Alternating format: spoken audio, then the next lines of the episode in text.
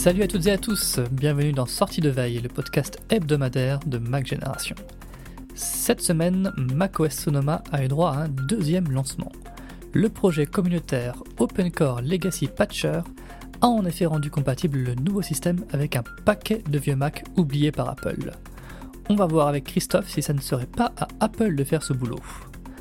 Dans le reste de l'actualité, Amazon a prévenu ses clients d'une augmentation prochaine des frais de livraison pour les livres, Orange a lancé une nouvelle Livebox encore plus chère, et Apple a distribué une mise à jour importante pour les iPhone 15. Nous sommes le samedi 7 octobre, voici les infos de la semaine qu'il ne fallait pas manquer.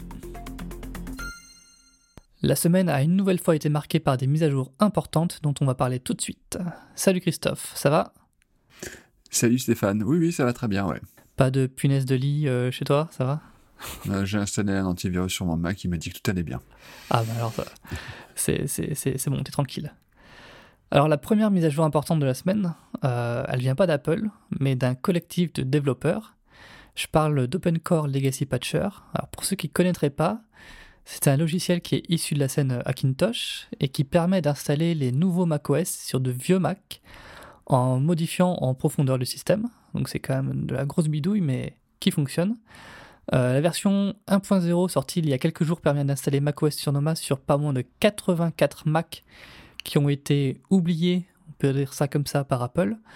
Euh, les plus vieux Mac dans la liste remontent jusqu'à 2008. C'était des machines qui étaient sorties sous, euh, sous Léopard. Alors tout n'est pas parfait, il y a des incompatibilités plus ou moins importantes selon les Macs. Mais c'est quand même formidable de voir tourner Sonoma sur des Macs qui ont plus de 5 ans et ça pose une question, est-ce que ce ne serait pas à Apple d'assurer euh, ce, long suivi euh, logiciel, Christophe? Techniquement, en tout cas, effectivement, c'est impressionnant de se dire qu'une machine qui a commencé sa carrière sous Léopard euh, soit en mesure de, faire tourner Sonoma. Bah, il y a une chose qui est certaine, c'est que nos ordinateurs, nos smartphones ont toujours des durées de vie plus longues. D'ailleurs, voilà, il y a une annonce cette fois de Google qui a euh, fait savoir euh, cette semaine que ces nouveaux pixels seraient supportés pendant 7 ans. Mhm. Donc euh, ça nous amène, oui, en 2030. Hein, donc c'est, voilà, c'est, assez, assez, impressionnant. Bon, Apple fait à ce niveau-là avec iOS aussi un, travail assez, assez remarquable. Alors par rapport à macOS, c'est sûr qu'Apple a une double problématique. Hein. Moi, je suis sûr que euh, les ingénieurs n'ont qu'une envie euh, du côté de Cupertino, c'est de proposer une version de macOS qui fonctionne uniquement sous l'architecture Apple Silicon. C'est moins de travail, ça leur permet de concentrer leurs efforts sur cette architecture, euh, développer de nouvelles fonctionnalités. Je pense que c'est un, un, peu ça leur cœur de métier. Mais en même temps, euh, il y a, bah, justement, on l'a vu avec euh, l'Apple Watch euh, le, mois dernier, il y a le discours écolo, donc dire oui, bah, il faut qu'une machine marche le plus longtemps possible, et donc par conséquent qu'elle soit supportée longtemps d'un point de vue logiciel. Alors perso, j'ai jamais testé OpenCore Legacy Patcher. Euh, d'ailleurs, je pourrais parce que au boulot, on a quand même pas mal de Mac Mini. Hmm. Euh, la plupart font, des tâches serveurs. Alors ils sont sont, sont pas tous à jour. Il y en a qui doivent être sur Monterey, Monterey il y en a qui doivent être euh, même sur des versions encore plus anciennes. mais bon, en même temps, voilà, c'est des serveurs, donc ça veut dire installer une mise à jour de macOS et de faire des tests. Euh, voilà, voir euh, si ça fonctionne bien. Enfin, voilà, c'est aussi beaucoup de temps et des fois, euh, le gain de temps, bah, il n'est pas forcément, enfin, il n'y a pas forcément un, gain derrière tout ça. après, il faut, enfin, il faut aussi comprendre la démarche d'Apple, hein, parce que plus de machines supportées, ça veut dire plus de tests, ça veut dire plus de développement. et puis, bah, faire tourner une machine qui a 10 ans sur la dernière version de macOS, euh, ouais, c'est possible. Techniquement, moi, je trouve que c'est assez impressionnant. Mais à quoi bon euh, si la plupart des nouveautés ne fonctionnent pas?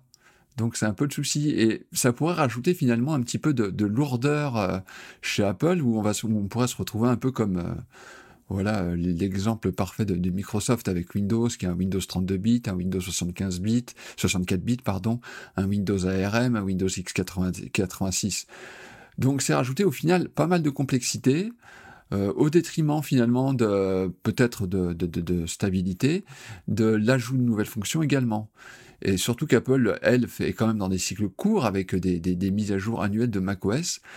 Donc, je suis pas certain que, que ce soit une bonne idée de, de rallonger la, la liste des, des Macs supportés. Euh, la démarche actuelle d'Apple, qui est un peu dans un entre-deux, elle est pas mal parce que d'un côté, euh, donc elle continue à proposer quand même chaque année une nouvelle version de macOS en, en, en, prenant en charge des Macs plus ou moins récents. Et puis de l'autre côté, bah, sur les, anciens Macs, elle continue à proposer des, des patchs de sécurité.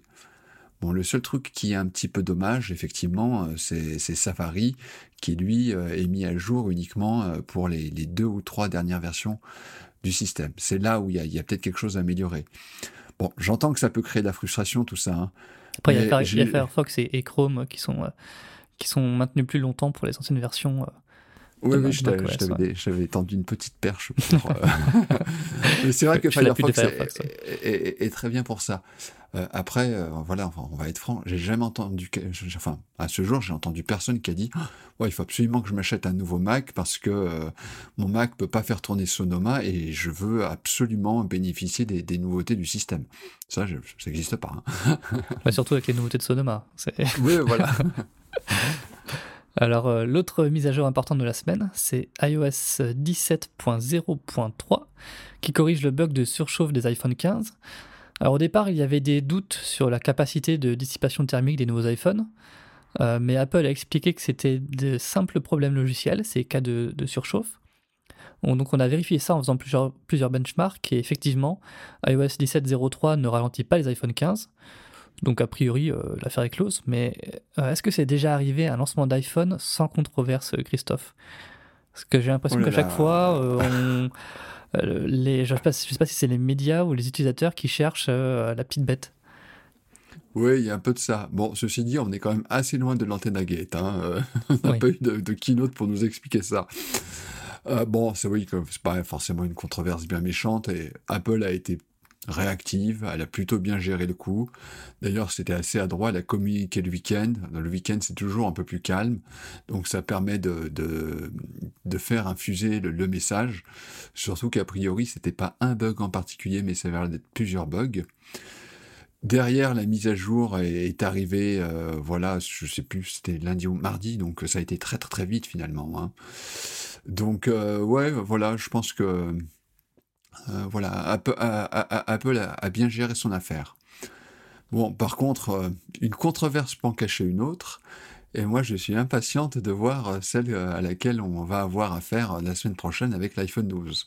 C'est quand même la première fois qu'un ministre délégué chargé du numérique a annoncé la mise à jour d'une euh, mise à jour d'iOS. D'ailleurs, est-ce que tu sais si ce sera une mise à jour d'iOS, ce sera des nouveaux réglages euh, opérateurs? Tu, tu, sais quelle forme ça peut prendre ça? Ah, je sais pas exactement. Euh, c'est une bonne question. Je m'attendais plutôt euh, à une mise à jour d'iOS euh, bête et méchante, mais effectivement, est-ce que ça pourrait pas passer par une mise à jour opérateur? Je sais plus exactement comment ça s'était passé pour les autres smartphones qui ont été dans ce cas, parce qu'on peut le rappeler aussi, ce cas d'émission d'ondes qui dépasse la, la limite légale, elle n'est pas du tout inédite. il y a des, dizaines de cas chaque, chaque année. mais donc c'était la première fois pour Apple, et puis donc l'iPhone est beaucoup plus populaire que les, autres smartphones qui, étaient, qui avaient été épinglés jusque-là. Euh, mais alors la mise à jour, ben, on verra ça le, le 10 octobre. Ce sera le 10 octobre, quelle forme elle prendra exactement. Le, ministre délégué viendra personnellement chez toi pour la faire. Hein. Il a expliqué comment ça fonctionnait, donc il n'y a pas de souci.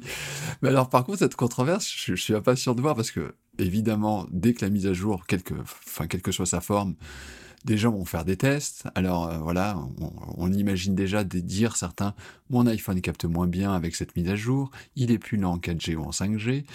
Donc euh, voilà, je, je suis je suis pas sûr qu'Apple se sorte aussi bien de cette affaire-là. Ça peut ça, peut éventuellement être un bourbier, mais ça on, on, verra la semaine prochaine. Chaque semaine suffit à sa peine.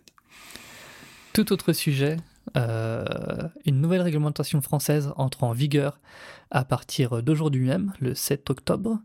Alors il n'est plus possible de passer une petite commande de livres neufs en ligne sans payer 3 euros de frais de livraison minimum. C'est seulement si on commande pour plus de 35 euros de livres neufs que la livraison peut être gratuite. Alors c'est une mesure qui a été prise pour équilibrer la concurrence entre les grandes enseignes et les librairies indépendantes. Est-ce que ça va te décourager d'acheter des livres chez Amazon, Christophe? Non, non, non, non, non, non. Euh, non, non, mais le pire, c'est que dans, cette affaire, on a presque euh, réussi à faire une usine à gaz. Hein. Donc, parce que, donc, comme tu, le sous-entendais, si tu commandes pour plus de 35 euros euh, chez Amazon ou à la Fnac, tu continues à payer 3 euros de frais de port, sauf si la part de tes livres dépasse les 35 euros. Ouais, c'est ça. Ouais. C'est ouais, ça commence à, devenir un, peu compliqué. On verra parce que je suis pas sûr que. Euh, enfin, j'ai cru comprendre qu'Amazon avait entamé des démarches. Euh, je suis pas sûr que ce soit, bien fini cette histoire. En tout cas, moi, je tiens à féliciter les lobbyistes, les lobbyistes qui ont poussé les députés à faire cette loi. Par contre, euh, je doute que cela change grand-chose aux équilibres du marché et j'ai bien peur que cette histoire euh, à la fin, bah, elle va surtout vider nos poches de, de, 4 euros. Donc c'est un peu ça que... Trop, trop... Ah oui, c'est 3, 3 euros. minimum, après, euh, les vendeurs peuvent adapter. Hein. Je suis habitué au prix magique de 3,99 euros, c'est pour ça.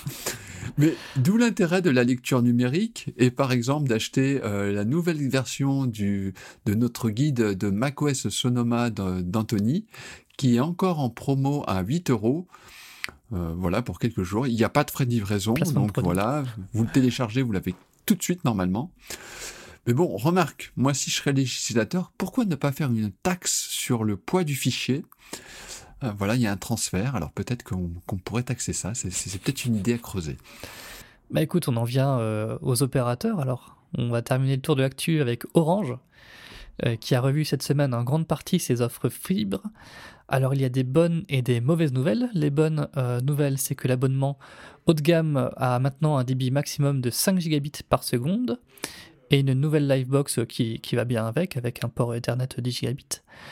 Et puis le forfait de milieu de gamme gagne lui la Livebox 6 qui est compatible Wi-Fi 6E, donc ça c'est bien. Mais les mauvaises nouvelles, c'est que les prix augmentent encore et que les périodes de tarifs promotionnels sont raccourcies. Est-ce qu'Orange se tire pas une balle dans le pied en faisant ça? Parce que euh, l'inflation, euh, on l'a aussi sur tous les autres produits.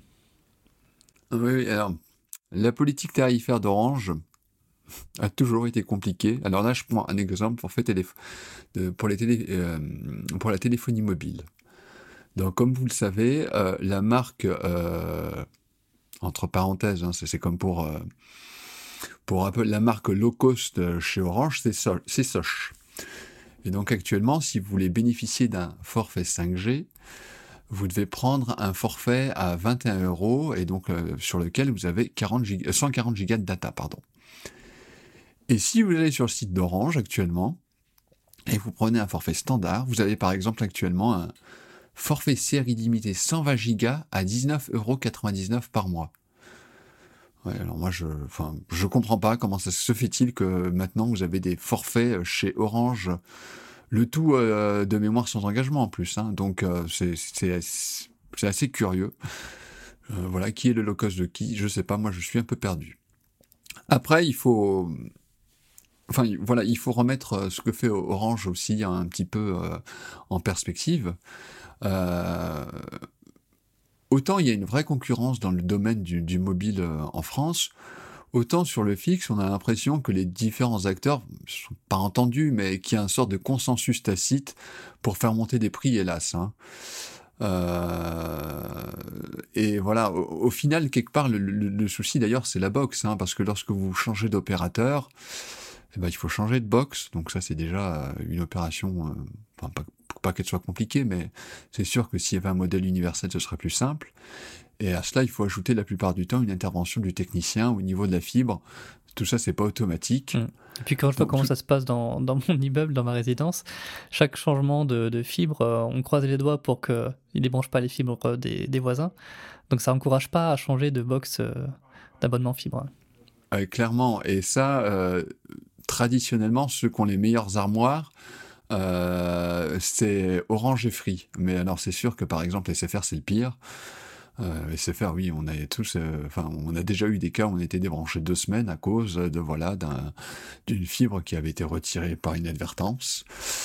Donc ouais, c'est assez pénible et, et c'est sûr que la façon dont dont le marché fonctionne fait que c'est difficile de, c'est plus difficile de faire jouer la concurrence ou là, ou par rapport à la téléphonie mobile où il vous faut une simple SIM, et encore avec le SIM, ça, ça, pourrait être encore plus simple.